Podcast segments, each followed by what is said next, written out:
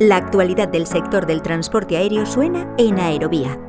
Sí, bueno, los aviones rusos son muy parecidos. El mío también, por ejemplo, hay instrumentos que son, son idénticos. O sea, lo que les funciona bien en un avión o en un camión o en un tanque o en un submarino lo, ponen por todos los sitios. Y el esquema de colores verde que tienen en, pues, en cualquier avión, helicóptero o a un Antonov, pues es lo mismo. Entonces, no sé, es una cosa como.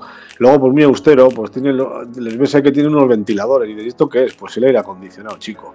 Y van ahí unos ventiladores pues para ir refrescados en el, en el avión, ¿no? Pues bueno. Y luego el avión pues es como un barco por dentro. Es un. Llevan ruedas, es muy curioso el sistema que tienen de grúas puente, que el, que el C5, el Galaxy, no tiene.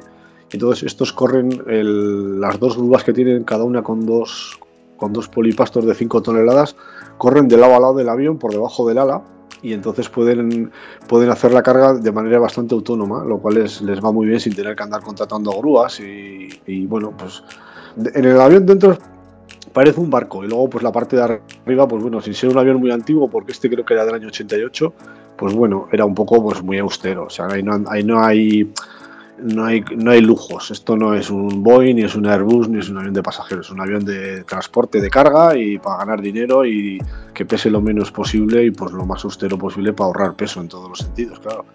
¿Quieres escuchar esta entrevista completa? Descarga ya el último capítulo de Aerovía